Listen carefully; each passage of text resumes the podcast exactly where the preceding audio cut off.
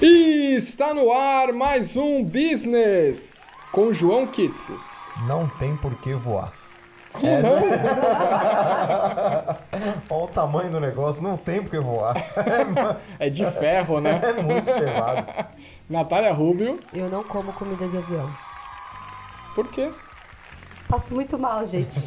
Muito mal. Eu deveria ter desconto nas companhias aéreas porque eu não como. Eu nunca Essa comi é em uma pauta avião. Pra gente discutir. Eu nunca comi em avião. Então tá bom, eu como, sempre. E eu, Bruno Piton. E hoje, mais uma vez trazendo convidados. Temos um convidado que eu posso falar que ele é um completo doente. Rodrigo Jesus. E aí, galera, tudo bom? Com É. esse nome eu voava sempre, abençoado. Jesus está no voo, né? Já. Se tá no voo, tá tudo bem. Bom, a pauta hoje, como vocês podem notar e já leram no card provavelmente, é o mercado da aviação, o mundo dos aviões. Vamos falar sobre voar. É, recentemente já fizemos um programa sobre milhas, né? É, Não tão recente assim. é verdade, já faz algum tempo. É, E aí tá um tema intimamente ligado. Então, ouve lá, depois ouve aqui, ouve aqui, depois ouve lá.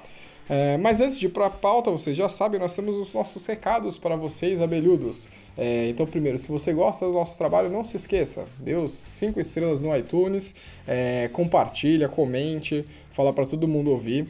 É, se você quiser, vai lá nas nossas redes sociais, Business Podcast, especialmente no Instagram, a gente consegue ver e responder mais rápido. É, fala lá se tiver alguma sugestão, alguma crítica. Se for crítica, pode ser no direct, não precisa mostrar para todo mundo, não, tá bom? É, e se você parou aqui por algum acaso, alguém te indicou, é a primeira vez que você está ouvindo business, primeiro seja bem-vindo. É, muito bom ter você aqui. É, nós somos o podcast que fala o que você precisa saber para sair da colmeia. A ideia aqui é ter justamente novas ideias e discussões. Não queremos concluir nada, é só dar insumo mesmo para novos começos, certo? É, e agora sim, então vamos para a pauta, vamos começar a nossa discussão. Editor, solta a vinheta, por favor.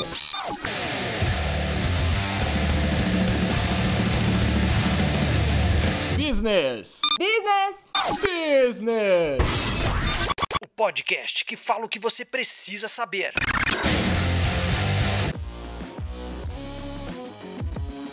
Muito bem, começamos o business com o nosso tema aviões. E por que, que eu chamei o nosso convidado de doente? Porque ele é um apaixonado por, por esse mundo. Tão apaixonado, ele fez o quarto dele temático, né? É, com a temática do é o saguão da TAM, é isso? Eu acho que tava, tava mais pra uma sala VIP, né? Ah, é. ter conforto e tal. Pra entrar no quarto tem que ser VIP, né? Sim, sim. Evidentemente, né? Tem uma qualidade de serviço que tem que ser mantida. Eu, eu queria dizer Com que pesquisa de apaixo- satisfação no final. apaixonado por aviação sou eu. Ele, mas assim, é uns 10 níveis acima de qualquer pessoa que eu já conheci que gosta de aviação. Ele é pior que o Santos Dumont. Deve ser parente dele e não sabe. Já pensou? Certeza. Conta, assim, estamos numa mídia que não tem imagens, né? Uhum. Então conta pra gente, ô, Rô, o que que... Como, como que é seu quarto? O que que você fez? Qual foi a sua ideia lá? É, na verdade, eu já tive. São dois quartos, né? O primeiro. É, verdade, bom dizer que ele é de Manaus, veio pra São Paulo agora, né? Exatamente. Então, o quarto de Manaus, ele era um, um quarto da TAM, companhia aérea TAM, que não existe mais, agora é Latam. Uhum. Era da TAM. Então, tinha, além da cama, né, todas aquelas coisas, tinha uma parede com a marca da TAM, bem bonito, iluminado, com a iluminação ali específica, bem decorativa. É, dentro do quarto tinha uma exposição de fotos de aeronaves que contavam a história da frota da TAM, desde o primeiro avião, Serginha, até o, o A330. É, tinha alguns vídeos que aí quando alguém ia na minha casa, né? Tipo, os os- as pessoas que eu visitar meus pais, por exemplo. Eu obrigava eles a assistirem um vídeo que eu fiz, uma edição que eu fiz contando a história da companhia. Eu quero a mala. Exato. Vai ver meu vídeo. São Paulo, tá explicado. Aí eu tinha um simulador de voo. Quem quisesse também ter a experiência de voar, pilotava lá no computador, era na- botava na tela, ficava bem bonito. E quem chegasse até o final, né, não surtasse com tudo isso, ganhava um adesivo da TAM dizendo obrigado pela. pela Era, era um visita. tour pelo quarto. Exatamente, era um tour pelo quarto. E aqui em São Paulo, eu moro perto do aeroporto de Congonhas, né? Então, naturalmente, a vida me, me levou pra lá. Não tinha, não tinha pretensão de morar lá perto, enfim, mas fui parar por lá. E aí, um belo dia de madrugada, eu tinha um quarto lá, as paredes todas brancas. Eu falei, quer saber? Vou pintar esse quarto, fazer um quarto da Latam. E aí, fui lá, peguei o Pantone, a referência toda da tinta, cheguei quase, quase de madrugada numa loja, comprei a tinta, pintei e no outro dia tava pronto. E aí depois eu coloquei umas decorações de quadros, assim, ficou bem legal. E tá. Uau! Muito bom. Depois a gente vai deixar o Instagram do Rô, se vocês tiverem curiosidade, pra favor. ver como, como é que ficou. Ficou bem legal. Sim. É, Rô, mas antes também da gente começar e entrar direto na pauta, falar da- do mercado em si, da onde veio isso, esse amor todo? Você é jornalista, não é isso? Sou administrador. Administrador. Eu comecei na faculdade de jornalismo, né? Eu comecei fazendo faculdade de jornalismo, mas aí na metade eu mudei pra administração e aí fiz a DM. Então não tem nada a ver com aviação. né? Mas assim, é, eu sempre trabalhei na área de comunicação ou marketing, né? Então, trabalhei na TV Cultura, em jornalismo, depois eu fui pro, pra área de marketing e é onde eu tô hoje, só que no digital. Então, desde 2013 a minha área é o marketing digital. E sempre com companhia aérea ou você já trabalhou com Não, tudo? não, já trabalhei com tudo. Antes de, traba de, de trabalhar hoje com, com uma empresa aérea, eu trabalhei com uma empresa de shopping center, varejo. É, depois eu fui para uma fabricante de motocicletas, até chegar hoje na, na empresa aérea. Caramba, então conta pra gente aí, como é que começou? É, Você falou pra mim no, quando a gente tava conversando aqui no bastidor que é ou você gosta ou você não gosta. É, É você ama ou você Ah, vá. odeia, não tem meio termo.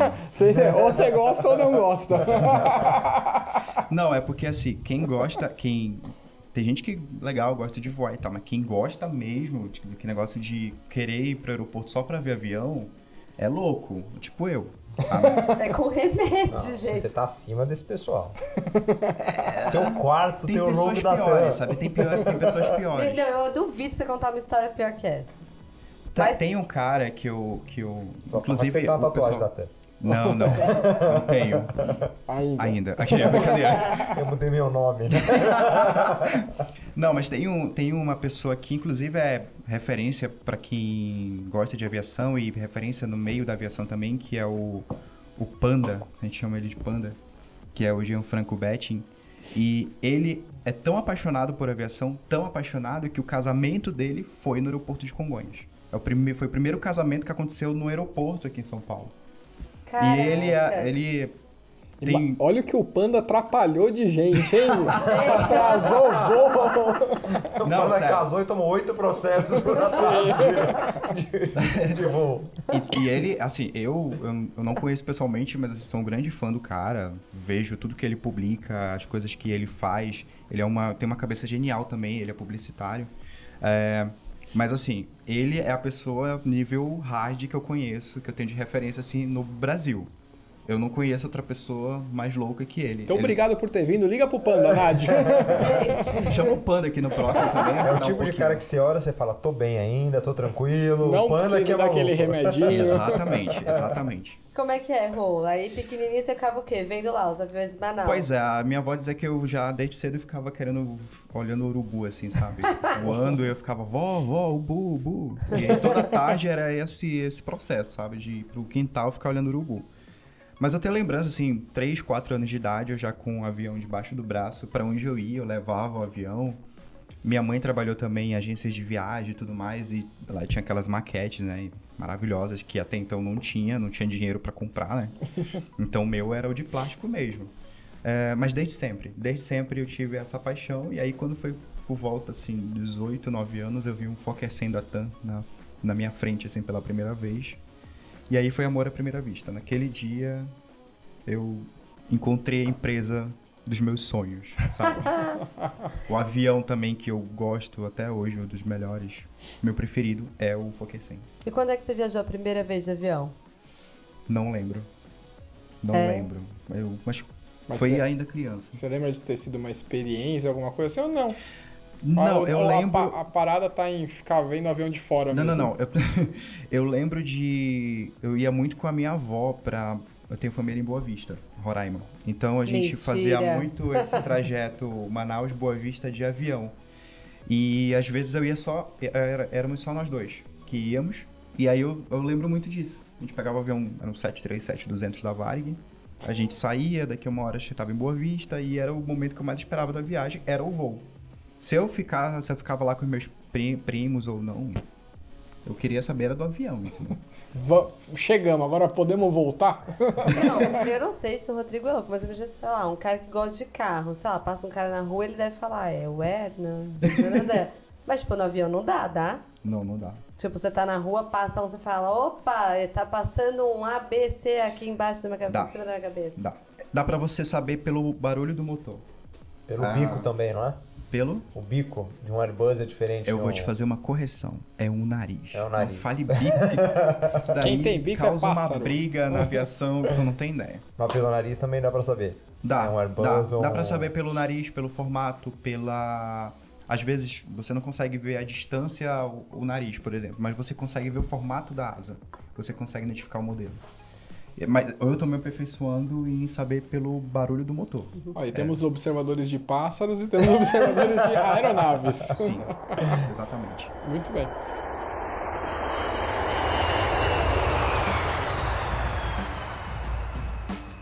Beleza, então tá justificado por que que o Rodrigo tá aqui. É, doente mesmo. Credencial ele tem. Tem credencial, tem propriedade para falar. É, mas então vamos entrar na pauta mesmo. Rô, e aí se a gente estava conversando é, antes, você estava explicando um pouquinho pra gente de como é dividido esse mercado. Você pode falar, por favor? Claro.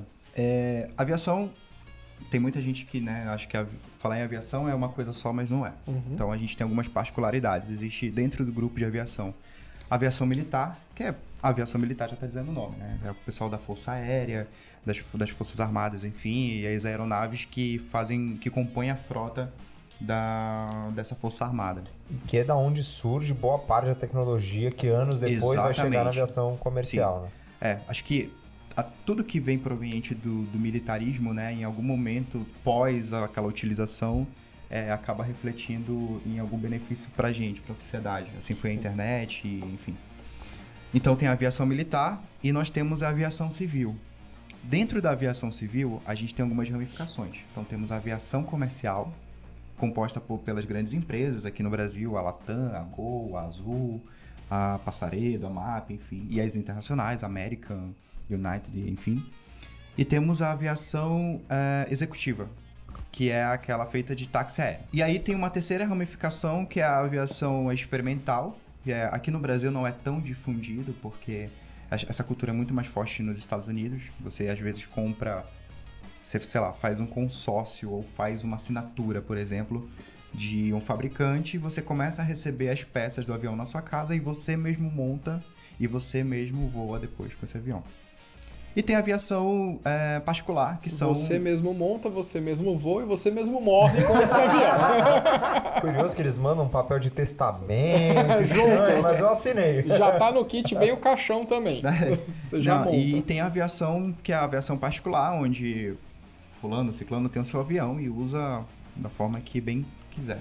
Tipo o Whindersson, que ele vai lá e compra o avião dele e usa. Exato. E um, um ponto do que, eu, do que eu já ouvi falar, não sei se é verdade, que a maior parte dos acidentes com aeronave, eles não estão ligados a, aero- é, a essa a parte comercial, né? Então, a, a aeronaves é, comerciais, a quantidade de acidente é muito baixa.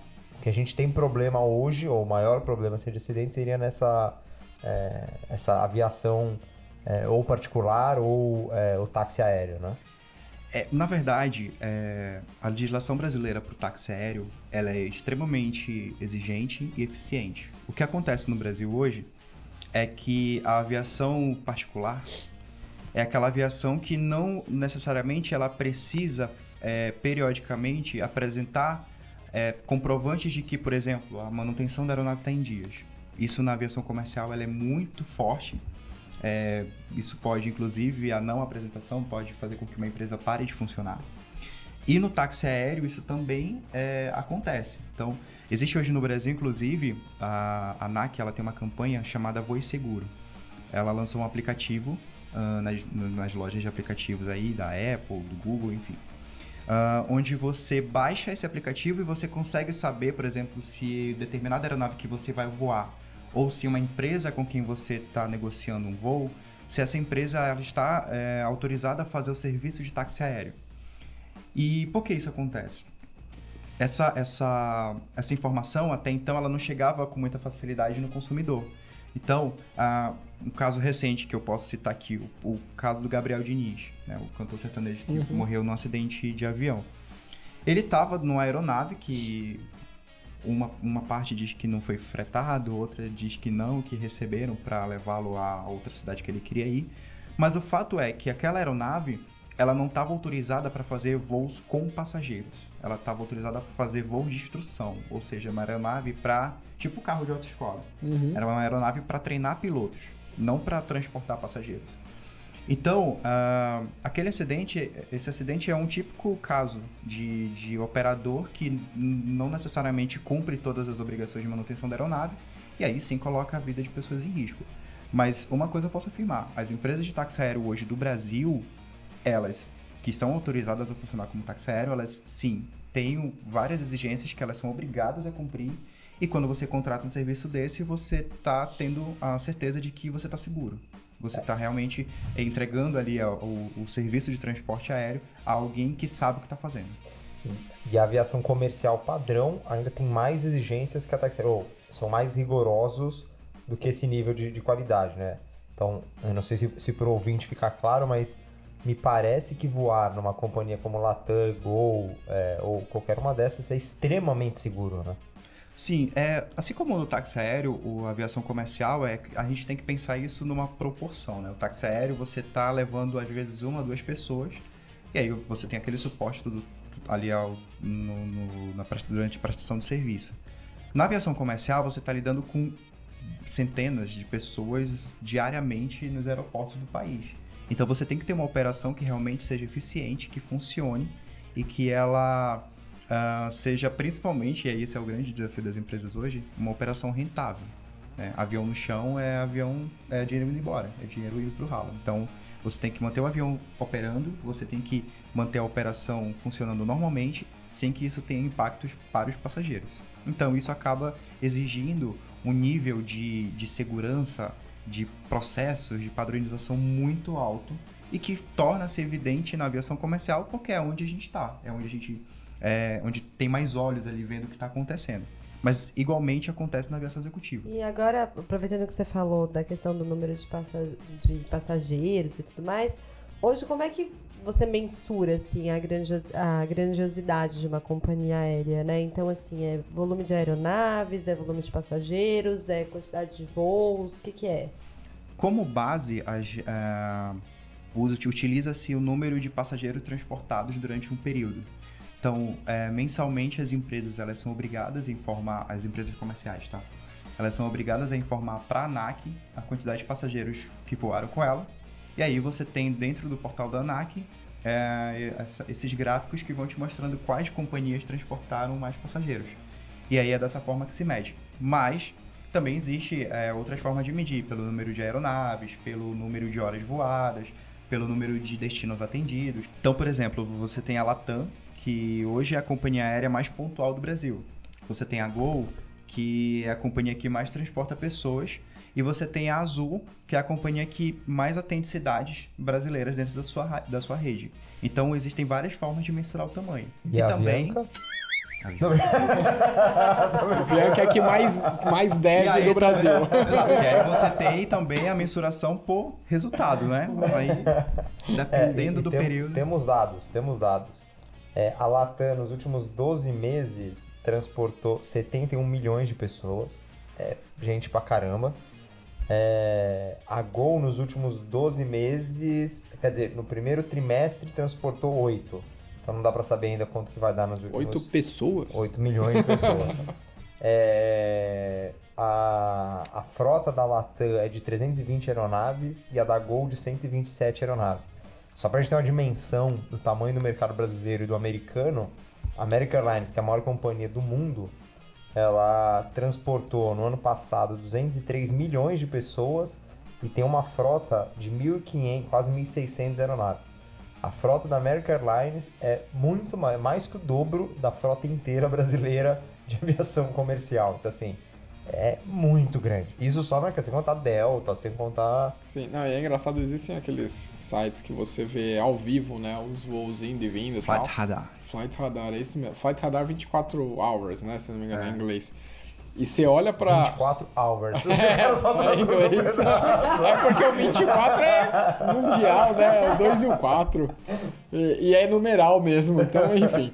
É, mas é engraçado que você falou essa quantidade de, de aeronaves e, p- e pessoas transportadas e tal. Você olha para esse site que tem esses voos é, em real time, ó, viu? Inglês funcionando agora. E, cara, você vê, sei lá, tipo, Nova York, é, tipo, é um formigueiro, velho. Você nem consegue distinguir as aeronaves, né? Porque é muita gente indo e vindo mesmo. É bizarro. E hoje, Rô, você que está acostumado, acho que depois é até legal falar, o Rô tá trabalhando, né, atualmente com uma companhia, né, certo? E o que, que você vê que, assim, mudou muito nesse, assim, nesses últimos, sei lá, dois anos em termos de negócios da aviação? Não sei se, se vai ficar clara a minha pergunta, mas, assim, eu lembro muito, sei lá... Você teve que perguntar, só perguntando, ficou, não ficou claro não, porque É você que não ficou, né? Mas assim, o que eu vejo muito de modelo de negócio, assim, básico, de uma pessoa que não entende, que acompanha, assim, por percepção, né?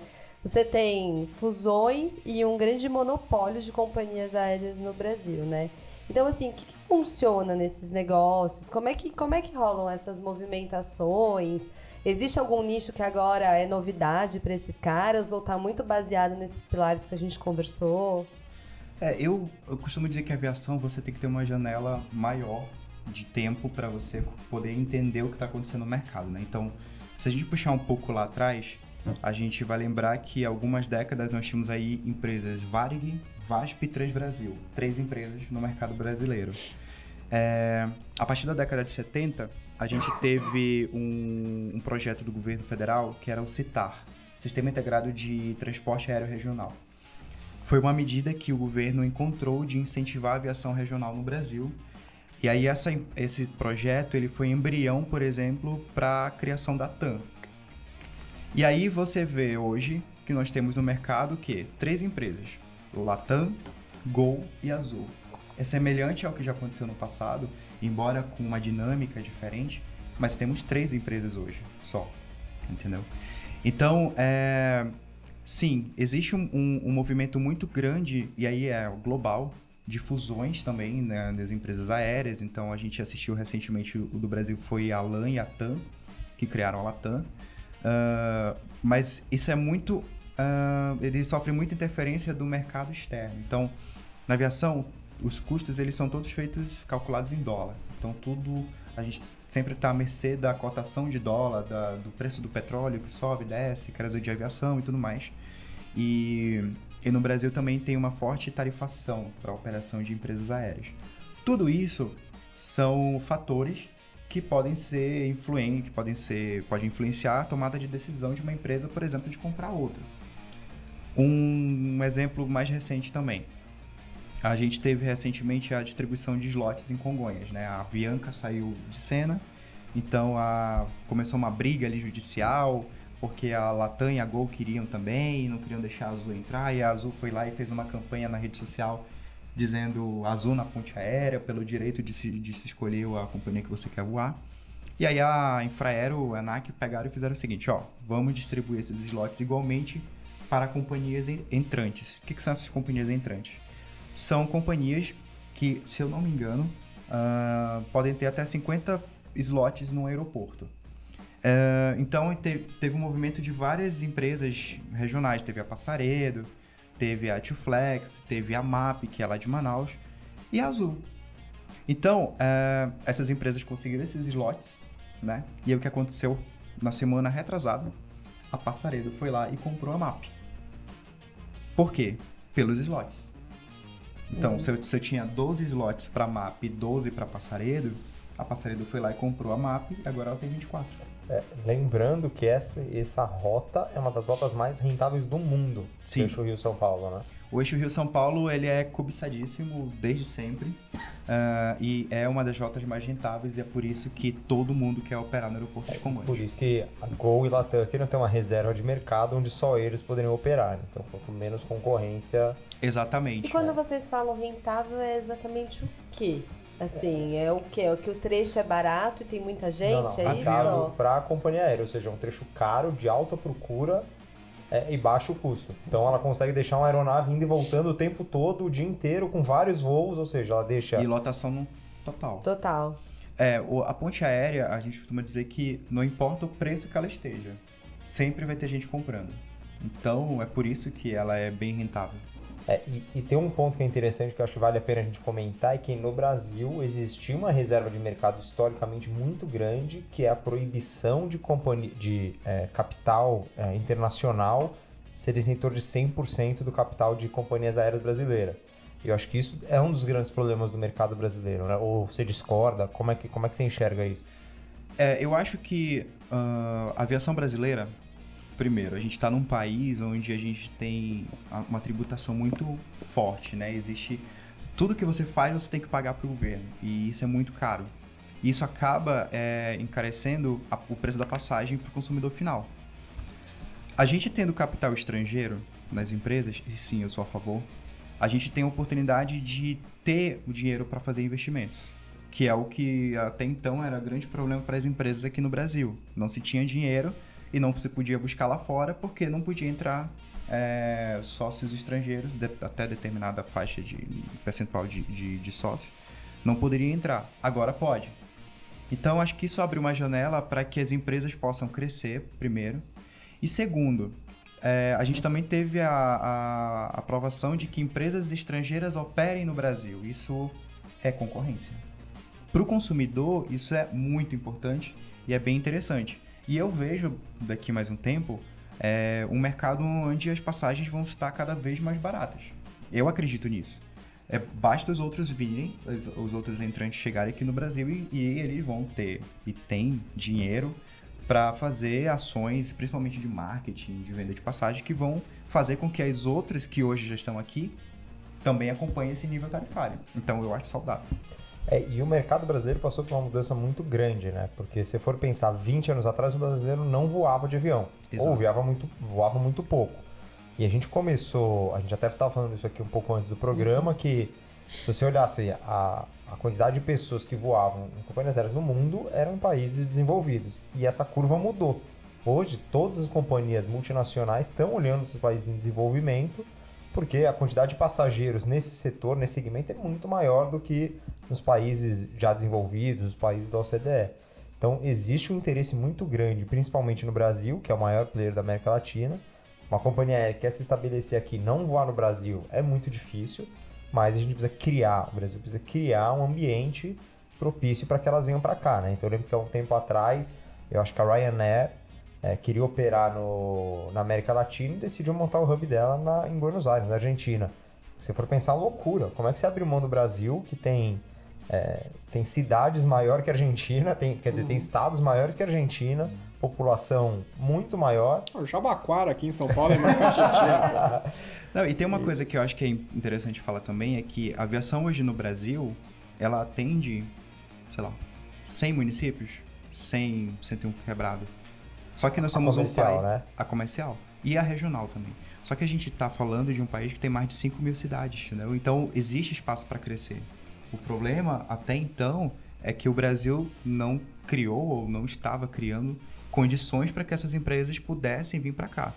A gente tem o- alguns outros problemas que aí, evidentemente, a gente vai ter que passar, que é a infraestrutura, a construção de aeroportos e tudo mais. Já melhorou um pouco, ainda é ruim, mas já melhorou um pouco, né? Exatamente. Mas o Brasil, acho que são 2.500 aeródromos que existem no país. Ainda assim, só 100 cidades atendidas? Mas espera, você tá falando 2500, você tá contando aqueles clandestinos pra cocaína ou Não. não? Ah, tá, só pra tá saber. Estou falando dos homologados. Mas você está contando, inclusive, aqueles que são é, puramente é, do Exército, da- das Forças Armadas ou não? Isso comerciais. Não, sim, tá entrando tudinho, geral. Mas aí eu tô falando, por exemplo, de base de operações da Petrobras, que tem, por exemplo, pista de, de aeroporto no Amazonas, no meio da, da floresta. Eu tô falando dos aeroportos grandes, eu tô falando de aeroclubes, eu tô falando de aeroportos menores, os municipais, entendeu? Tipo, aqui em São Paulo tem aeroportos de Jundiaí, Sorocaba, que são todos próximos aqui aos grandes centros, mas que não tem movimento. Porque não tem, não tinha essa, essa abertura de mercado para que houvesse operação.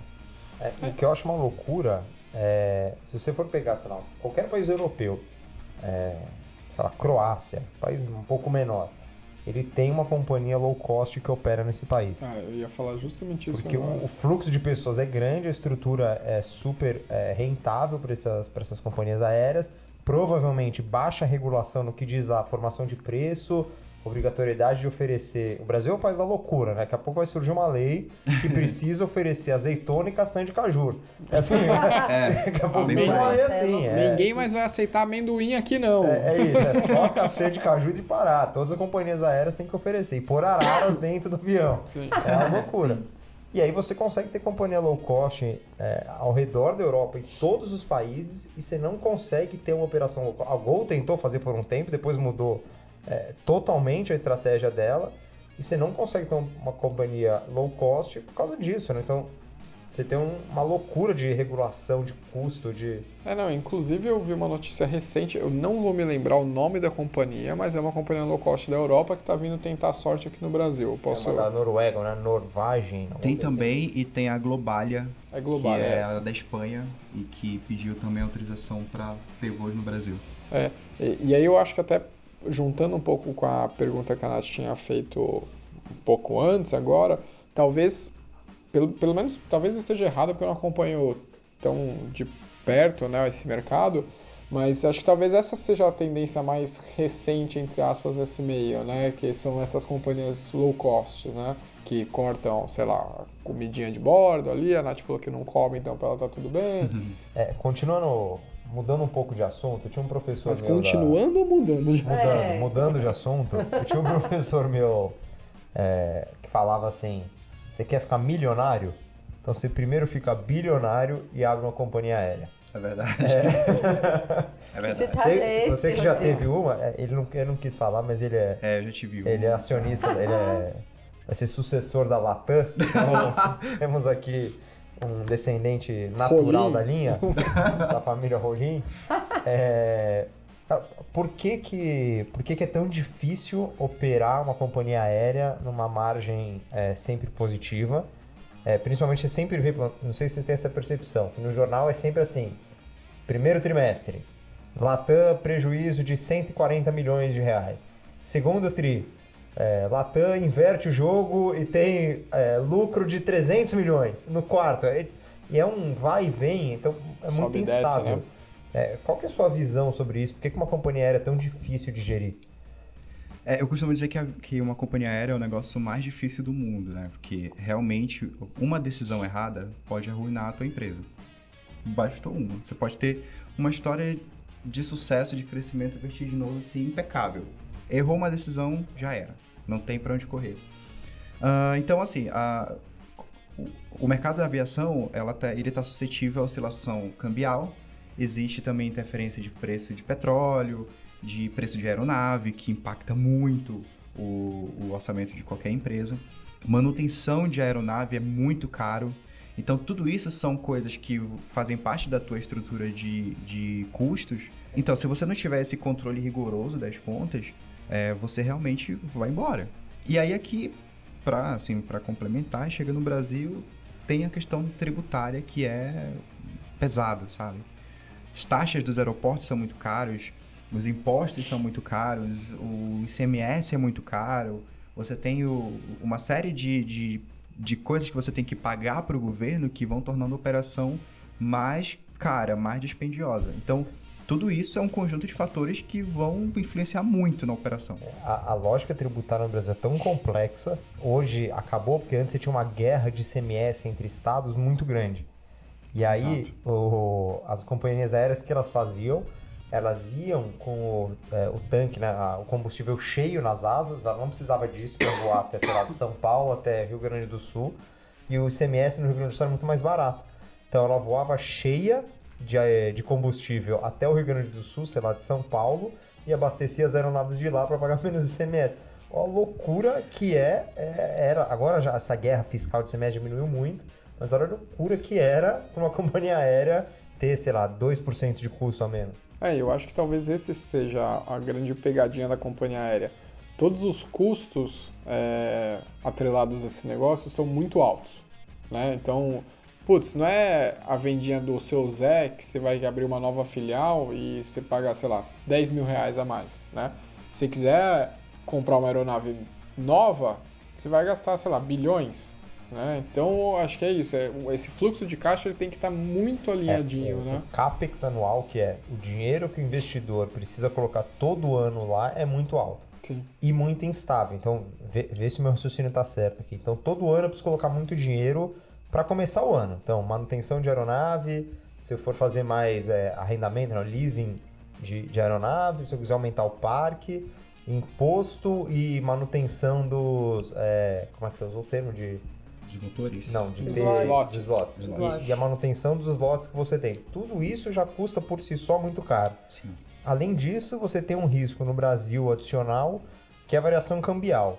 Então, é, se você tem, ah, mas tá bom, quando cai é bom, é, mas o principal problema para qualquer negócio é a flutuação. Ainda que caiu muito, 30%, não é bom para qualquer empresa que dependa do dólar, porque quanto mais Exatamente. estável, melhor. E por fim, você tem a variação do preço do, do petróleo, do combustível, que não é petróleo puramente, né, mas tem É. o combustível da aviação, É o que também varia muito. Exato. E aí, assim, como é que você faz projeção de longo prazo para tudo Sim. isso, né? É uma loucura. Então, realmente, eu concordo que é um dos negócios mais difíceis de gerir. Junto com o hospital, para mim, é um dos negócios mais difíceis de gerir, cara. É, e aliado a isso, eu tenho que dizer que assim, se tiver bilhões, investe na gente, que é muito melhor. Business. Podcast, vou Menos cobrar bem menos. menos de. E aí, É. só pra. Eu vou aproveitar o gancho que vocês falaram de operações e custos. Esse é um dos motivos de a gente também ter hoje uma demanda cada vez crescente das empresas aéreas por aeronaves que, que gastem menos. Recentemente, a Airbus ela lançou uma aeronave, um A321 XLR, que é uma aeronave de longo alcance. Eles, eles já tinham uma, uma chamava-se LR, né, de long range, e agora eles fizeram o extra long range. Então eles estão conseguindo fazer aeronaves cada vez mais leves para transportar e que transportam mais combustível para levar pessoas cada vez mais longe. Então, tipo, é, esse avião, por exemplo, o A321, é uma aeronave que, meu, até alguns anos atrás era inconcebível isso. Então existe essa demanda também das empresas aéreas para que a, a- operação ela também baixe. E isso também depende de, de o avião entregar um resultado interessante para a Gente, vai empresa. ter que fazer um metrozão aéreo. Você imagina aquela aeronave com 60 alunos. Próxima estação, Paris. Paris.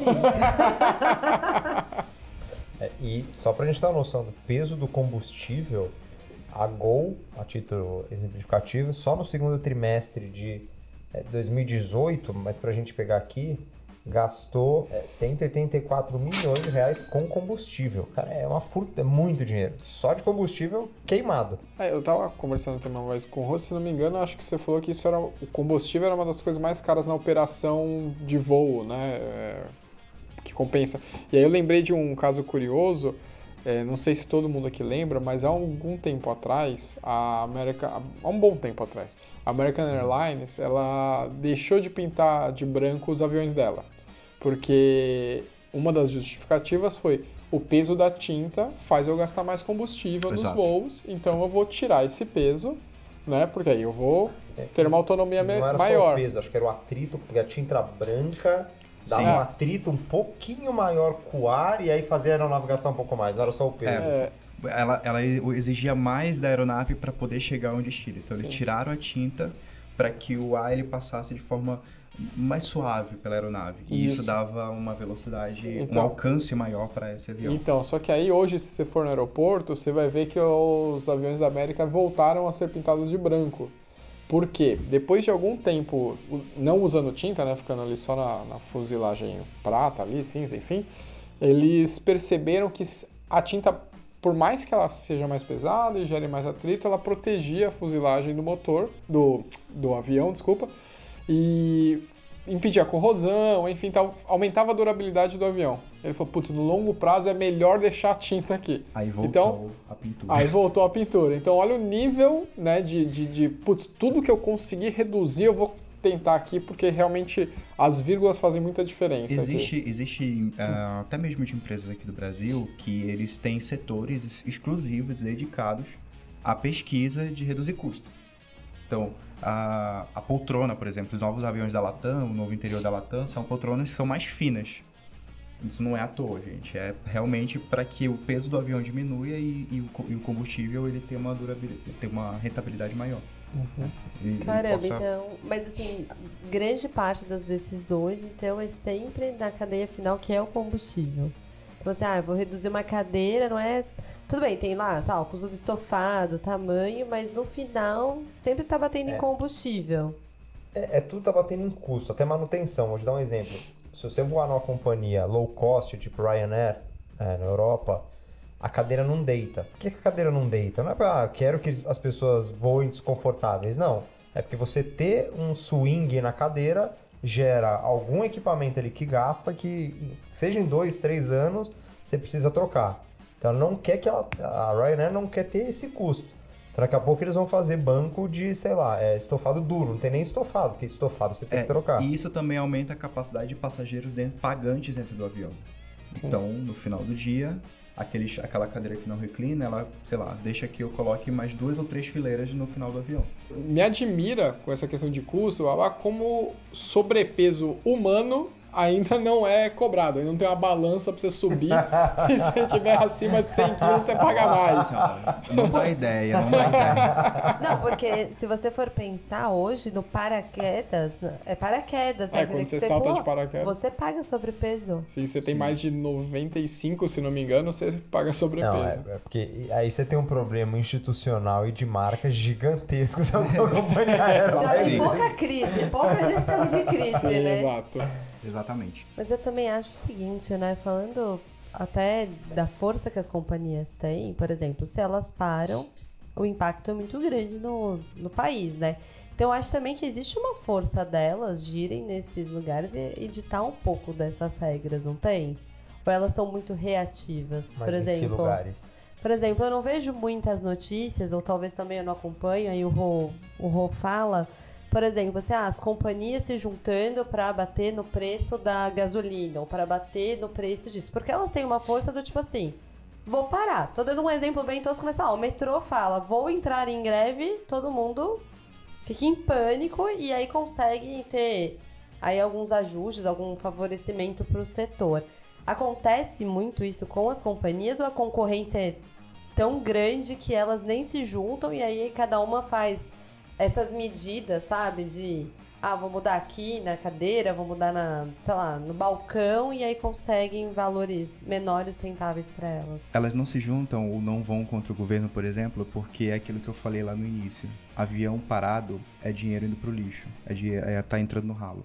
Então é mais é, é melhor você ter o avião voando e você tentar isso de outras formas do que você parar a operação, porque isso vai ser muito mais custoso para a empresa. O que é, então, assim, você nunca vai ver isso vindo do empresário. A- Até porque isso é proibido. Fazer um, É, um isso local, também. se você parar de propósito, a greve da empresa é proibida. Então você não pode fazer É, isso, mas. até, até porque no- é exatamente isso que ele falou. O transporte aéreo é uma concessão.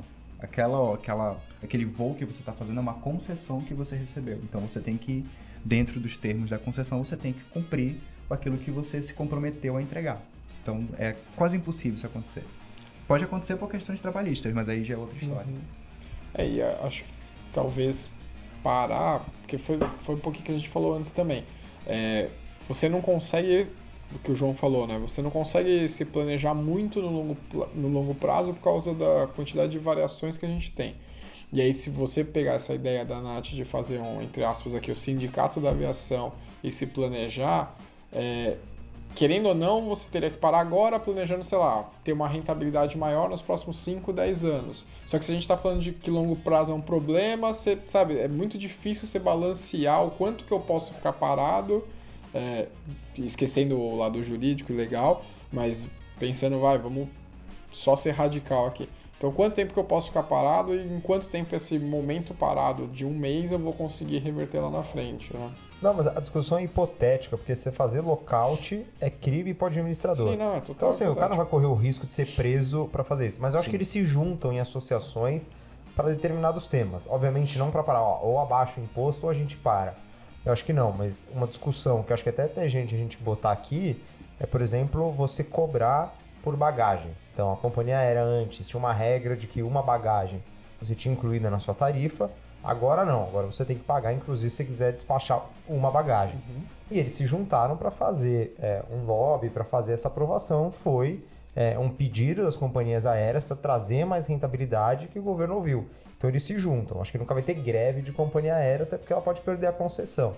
Mas eles se juntam para esse, acho que esse, essas pequenas melhorias ao longo do, do caminho. Deixa eu fazer uma pergunta agora que eu pensei. Além dos slots no aeroporto, que são. Que rola lá o leilão e tal, né? As rotas também são concessão, isso daí eu não sabia. Sim, são concessão. Tipo, sei lá, quero viajar a São Paulo. É porque você precisa ter slot nos dois aeroportos. Isso. Se você tiver um slot em Lisboa, um slot em São Paulo, Então, mas aí, exceto alguma outra rota, coisa ali, beleza, você eu teria que faço, fazer. se eu quiser, eu faço de boa. Tá. É, tem, tem mais regra do que isso, mas tecnicamente é, o mais difícil é você ter um slot em Guarulhos, um- ser uma companhia internacional, né, ter aeronaves para porte internacional, cumprir as regras internacionais, as convenções internacionais, você poderia, deveria poder voar. O difícil é, acho que conseguir o slot ou não. Sim. Eu vou ligar lá na Infraero, então. Tô precisando. Tira um slot aí. Congonhas. Um slot para eu vender café ali. Pegar o hangar ali e fazer um puxadinho. E, e é essa, eu acho que é uma opinião que eu queria. é, quer dizer, eu queria ouvir a opinião de vocês justamente nessa tese, que é, é, vocês são favoráveis ou contra a companhia aérea cobrar a mais para você despachar a bagagem ou não? Lembrando que antes você tinha, agora você não tem. Então tem uma discussão grande aí. Não tenho opinião. não, mentira. Cara, é assim, vamos lá. É, putz, é, eu vou tentar não ficar em cima do muro aqui, mas é difícil. A gente tem que separar na visão de, de passageiro, né? E a visão do empreendedor, né? Na visão do passageiro, é óbvio que eu sempre vou querer que, tipo, pô, eu já tô comprando a passagem, a gente sabe que no Brasil, especialmente, passagem aérea não é uma coisa barata, né? É, então é meio aquela coisa de, putz, eu já tô pagando tudo isso aqui, eu ainda vou ter que pagar é, um extra para poder é, levar uma bagagem. Óbvio que se eu for viajar, eu não vou viajar sem bagagem, sabe? Esse tipo de coisa. Por outro lado, pensando no custo do, do empreendedor aéreo, vamos chamar assim, é, é totalmente compreensível, já que a gente está falando que, pô, a margem de lucro desse cara não é tão grande, não é. É muito difícil é, operar, né? Como a gente falou, uma, uma companhia. Então, putz, tentei, mas não consegui, né? Vou ficar em cima do muro. Ficou em cima do muro de novo. Fiquei. Foi consultoria. Bruno Moreta. Vamos chamar assim. Boa, eu gostei do apelido. Não, mas eu acho uma boa essa. Que nem, além do que você falou de, de tarifar a- a- o despacho da bagagem, eles também diminuíram o- o- a- os quilos que podiam ser levados. né? Se não me engano, antes era 32, agora é 23 para internacional. Enfim, não lembro das, das regras exatamente, mas eles diminuíram o tamanho da bagagem que você pode levar. Beleza, já acho justo o suficiente, entendeu? Talvez você não precise tarifar o despacho, mas você diminui para ajudar a companhia, sabe? Meio que. E uma coisa que eu vou colocar na discussão até para evoluir é e não dar comida no avião também. Essa é outra discussão. A Latam, por exemplo, agora parece que eles vão mudar um pouco a regra, mas eles não davam, não estavam dando nada. Fui daqui para Manaus, que é um voo que de 4 horas, você quer Sim. Manauara, e eles não eles dão água se você quiser, o resto é comprado. Então só para botar mais pimenta na, na discussão. Tô me coçando aqui pra falar da então comida. fala, então fala, não, fala dos dois. Quer dizer, fala da bagagem, Eu então, é a acho sua que visão? tem que ser modular, não tem mais essas regras assim. Tem que ser tudo. Eu pago se eu quiser fizer- fazer isso e não pago se eu não quiser esse tipo de serviço. Então, assim, você tá comprando, pra mim, você tá comprando o trecho do voo. O restante é adicional. Liberal. Você votou no Partido Novo ou não? Você vai ver minha mãozinha na chupeta, tô qua- amarga hoje. Nossa. Hoje, nos três últimos, ela falou não. No Brasil, hoje ela tá amarga, Mais beleza. amarga É só, só falar, fazer uma colocação aqui antes do Rodrigo da opinião dele. É, quanto à bagagem, eu falei o que eu acho. Quanto à comida, eu sou radicalmente diferente. Mudou de opinião. Não, não, aí eu não vou ser zero mureta. Eu acho que aí sim, a regra não pode ser generalista. Eu acho que um voo para Manaus, tudo bem, são quatro horas, mas ninguém morre de fome em quatro horas, sabe assim? Eu acho que, tipo, dá para você não oferecer comida e quem quiser essa, pagar essa. Obviamente que para um voo, sei lá, Japão, para Orlando, que são 9, 10 horas, aí já é complicado, né? Às vezes você sai num voo cedo e vai chegar lá só à noite. Então aí, tipo, é beiro desumano, né? Você não oferecer nada.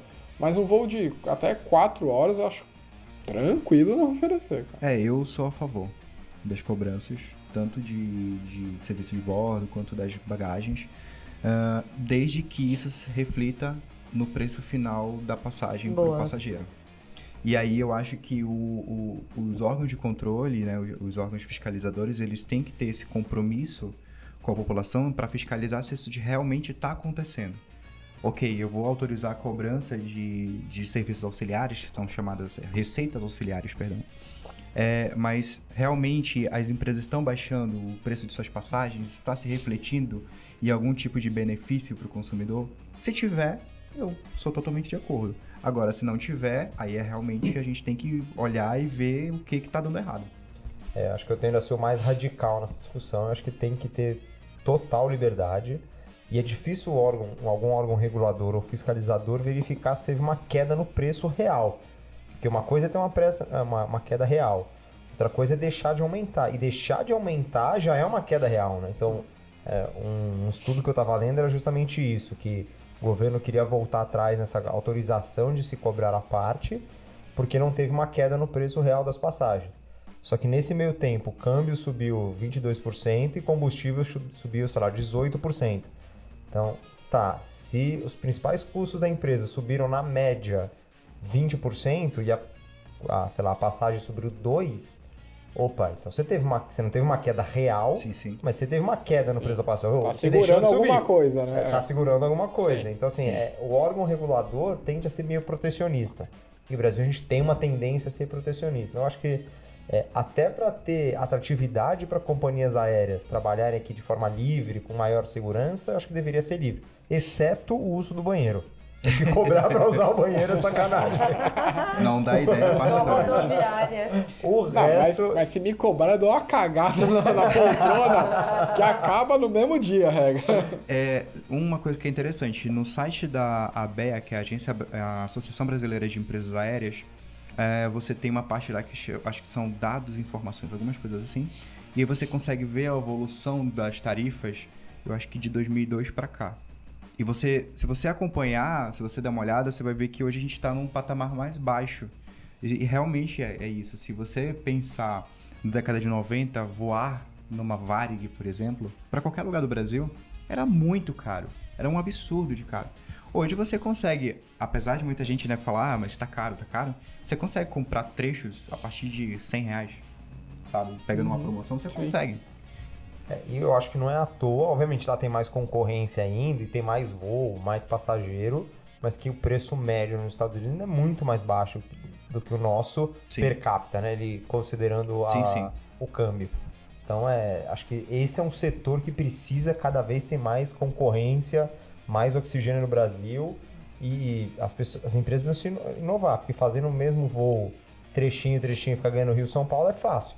O difícil é criar coisa nova para ganhar dinheiro na rota São Paulo, interior do Piauí. Não, e aí, pegando esse gancho de criar coisa nova, é, eu fui, tive uma, já faz algum tempo, mas eu tive uma experiência muito legal numa uma agência de carros da Mercedes, que fica ali na Faria Lima, que lá dentro eles têm um restaurante. É, então, assim, eles tinham um espaço ocioso e jogaram um restaurante, é um restaurante muito bom. Não vou falar o nome porque não tá me pagando. Ok. Mas é um restaurante muito bom.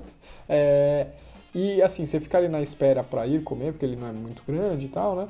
E na frente tem, sei lá, chaveiro da Mercedes, camiseta, tem prancha de surf, boné, tem tudo que você pode imaginar da marca, tem lá.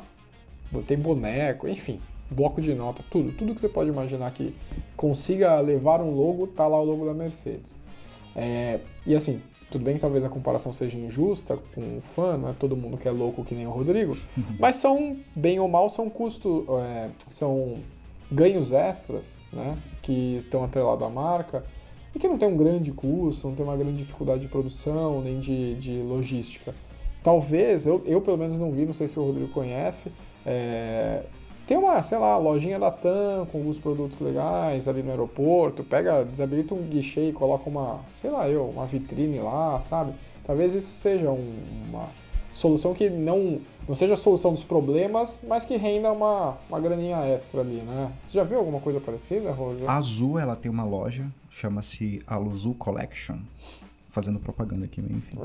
É, Vai pagar o roubo. é, e tem lá, tem camisetas, tem várias coisas. A Latam não tem, então tudo que eu tenho eu comprei, só pra deixar claro. Eu mandei fazer. Eu mandei fazer, né?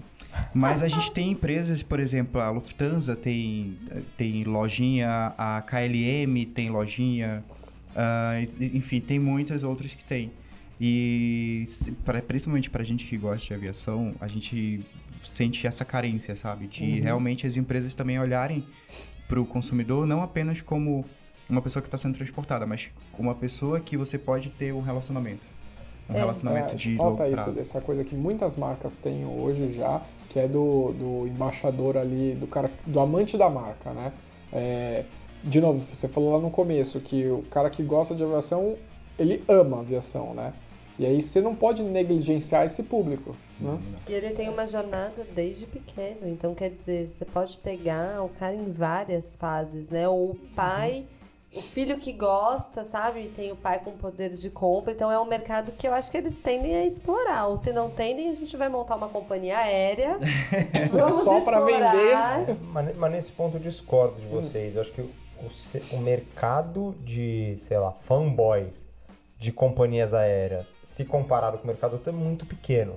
Então, quando você fala de uma empresa de capex de bilhão, você está falando de um ganho marginal comparado a isso. Ah, tá bom, que a empresa fature, sei lá, é, 500 mil no semestre disso, de faturamento, não lucro né, na margem, seja um milhão. Não é nada comparado assim ao, ao tempo gasto com tudo isso versus, sei lá, ao tempo gasto de reduzir 3 centímetros de uma fileira entre o, ou desenvolver uma mini tecnologia para fazer isso, entendeu? É, eu, eu penso que, assim, olhando por esse lado, sim, eu acho que não valeria a pena, mas a gente tem que pensar que a gente está falando com pessoas, essas pessoas também são clientes.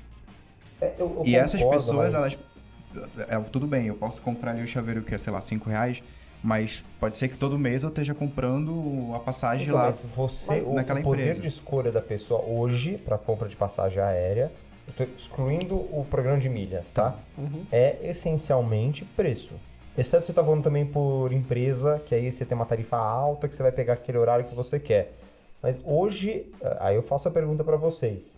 Vocês voariam, deixariam de voar numa companhia mais barata, porque não é a sua de preferir, ah, eu amo a Latam, mas a Gol tá 200 reais mais barato. Você deixaria de voar da Então, Gol? eu, a- eu vou me antecipar aqui e tentar descobrir a resposta dos outros dois. Eu acho que não, ninguém deixaria. Acho que hoje realmente é preço. Mas quando eu ponho uma proposta dessa de lojinhas de marca e tudo mais, é mais do que pensando no faturamento que isso traz, é no aumento do brand tipo, do, do- da, da marca, entendeu? De- e não, não tô falando de reconhecimento de marca, porque Latam é uma marca reconhecida. Antes a TAM era, Gol é, Azul é, todo mundo conhece. Mas é justamente você ter um, um afeto com alguma marca.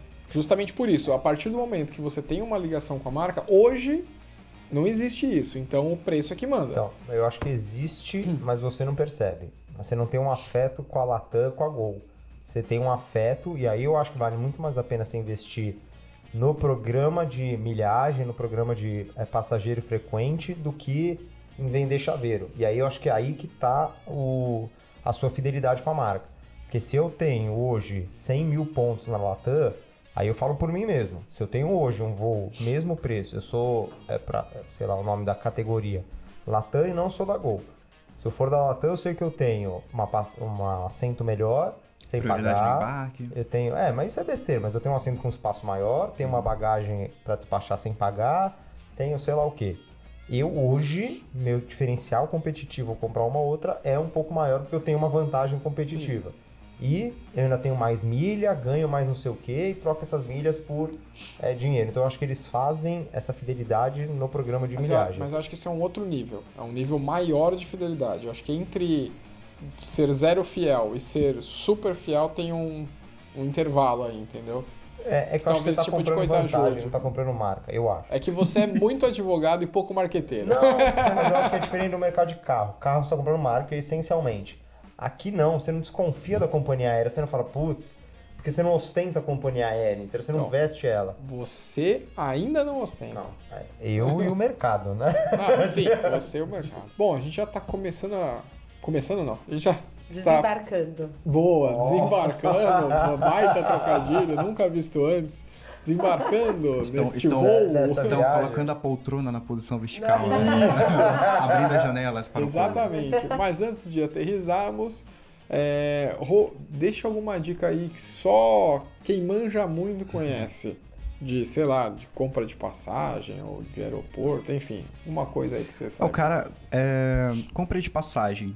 Eu sempre tô dando uma olhada, até porque né, meus pais moram em Manaus, então São Paulo, Manaus não é uma ponte Rio-São Paulo, né? Então demora um pouco mais para ir para lá e o também é um pouquinho mais caro. Mas além da pesquisa tradicional que eu faço em site, eu também é, faço pesquisas nas lojas próprias das empresas. Então eu já tive passagens que eu consegui muito mais barato comprando no balcão com um funcionário do que no site. Mas aí você vai até o aeroporto Não. pra ver o preço. na- Como- Até o aeroporto, sim. Ah, mas tem, por exemplo, a Gol, ela tem lojas de rua ou em shoppings, lojas próprias. Uhum. E dependendo da região, por exemplo, a loja do shop do Mais Shopping ali em Santo Amaro. é, a gente consegue um desconto bem maior, às vezes, do que o valor que tá no site. Mas você diz pelo bairro? Que danadinho. Exato. Olha só, essa é. Essa é boa. Isso é Essa legal. eu gostei. Isso é legal. Eu acho que é legal falar para os ouvintes, porque o Rô costuma ir bastante nos aeroportos, né? Sim. Até porque ele também tem um hobby de fotografar. Exato. Então tem lá uma parte que até eles disponibilizam para quem tira foto de avião ou do, do aeroporto, é isso? É, existe a Infraero e também os aeroportos que são privatizados. Está começando, na verdade, essa cultura no Brasil, né? De uns dois anos pra cá, isso tem ficado mais forte. Que são convidar essas pessoas que fazem fotos, que sempre estão no aeroporto fazendo fotos e colocam elas dentro do, da área de táxi, por exemplo, das aeronaves, uma área mais ali próxima da cabeceira das pistas para fazer essas fotos. Ah, aqui no Brasil, a Infraero faz, ah, chama-se Sport a Day, e aí tem um site, infraero.com.br alguma coisa assim, qualquer coisa procurando no Google que fa- acha fácil. E os aeroportos de concessão também começaram a fazer. Então tem Brasília, Guarulhos, é, Viracopos, eles também começaram a fazer. E eles estão realmente abraçando essas pessoas, porque, querendo ou não, são pessoas que estão gerando conteúdo para eles. Estão gera- colocando esse aeroporto na mídia. Então eles acabam abraçando, é uma troca. A Falta gente, positiva a gente caras, quer né? foto de avião e eles liberam espaço pra gente. Ótimo. Muito legal. Então, Eu tenho uma Mas- dica, hein? Pro ouvinte que nunca ouviu o nosso podcast sobre milhas. Não esqueçam de gastar no cartão de crédito para ganhar milhas. E não esqueçam de ter o Frequent Flyer lá em todas as companhias aéreas para ganhar milha. E eu vou dar mais uma dica. Eu vou. Depois eu te passo Bruno, o nome, nome desse aplicativo. Tem um aplicativo que você converte exercício físico em milhas também. ah, você vai procurar isso É, eu vou agora. procurar. Hein? Pra que você passar pro Bruno, hein? não sei pra quê, É viu? isso, eu sou fisiculturista aqui. Então deixa essa dica aqui para o nosso quadro Melzinho na Chupeta, que vai começar agora.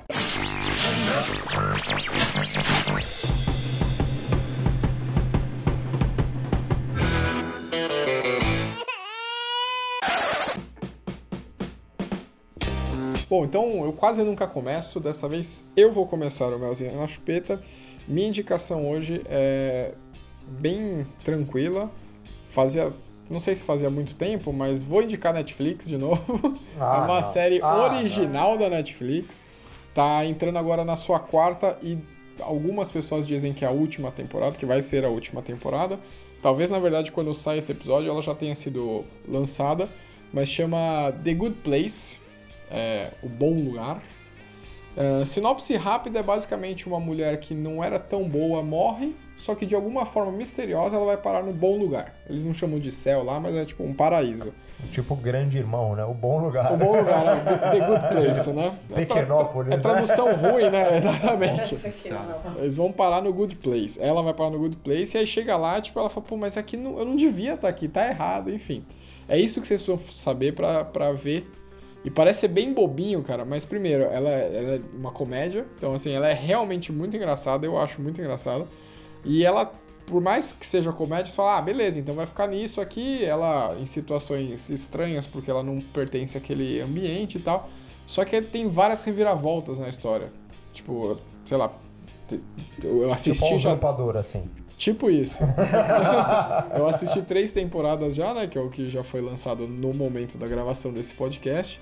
E em cada temporada teve uma mudança na história. Então vale a pena, procurem lá na Netflix, The Good Place, O Bom Lugar. João, fala o seu melzinho aí. É, hoje eu tenho dois.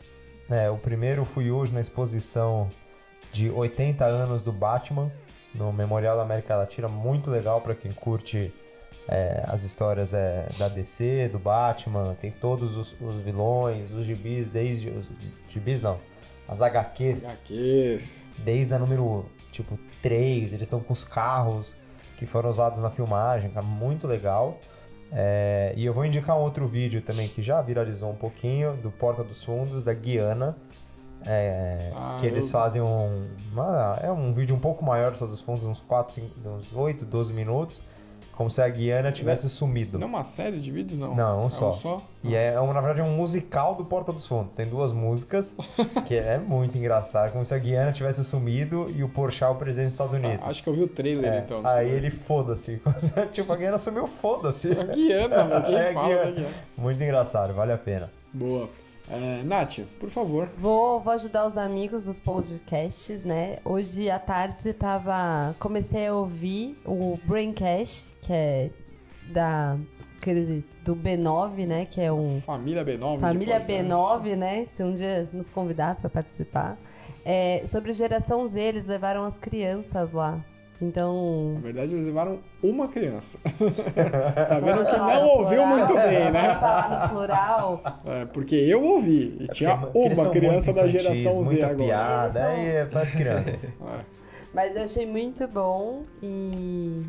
E é isso. Acho que é curta e grossa. Boa. Legal. Então, Rô, a propósito, antes de você falar a sua indicação, primeiro a gente foi muito mal educado, não agradeci sua presença aqui. Que muito isso. obrigado por vir. É, Ele que prometeu voltar, hein? Sim, voltará. Vamos falar Vou mais sobre voltar. esse tema. Inclusive, se vocês gostaram, querem saber mais, tem pergunta, tem dúvida, deixa aí nos comentários que a gente já grava o parte 2, é, tirando as dúvidas aí dos abelhudos. É, mas obrigado, cara. Deixa aí também, junto com a sua indicação, as suas redes sociais, como as pessoas te acham, se quiserem falar com você e ver o seu quarto. Beleza. É, quem quiser falar comigo nas redes sociais, é só procurar um tal de Jesus. Tá fácil, não tem erro. Pau de Jesus. Procura lá um tal de Jesus, eu vou ser o único que vou aparecer lá e um perfil cheio de aviões. A gente já conversa por lá. Eu vou deixar duas indicações.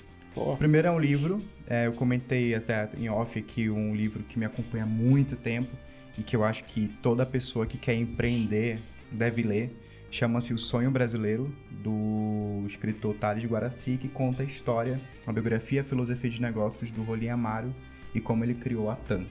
Eu acho que é bem legal vale muito a pena a leitura. E dois, dia 15 de setembro, lá em Pirassununga vai acontecer o Portões Abertos da Pirassununga. Força, é, da Força Aérea. É o evento um dos mais esperados aí pelos apaixonados de aviação. É o dia que a Academia da Força Aérea fica aberta para todo mundo. Tem avião, tem show aéreo, tem acrobacia, tem a Esquadrilha da Fumaça. você acabou de ferrar a gente que a gente vai ter que lançar o programa antes do dia 15. 15 de outubro, né? setembro. 2020 que você falou, né? Então vai, editor. Tem todo ano, é isso? Corta aí, quer que eu morra só no livro? Eu faço rapidinho. Não, Não, brincadeira, brincadeira, pode deixar. É, Obrigado. Então, muito obrigado. Muito bom. Até o próximo episódio e tchau!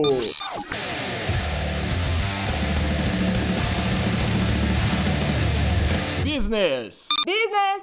Business! O podcast que fala o que você precisa saber.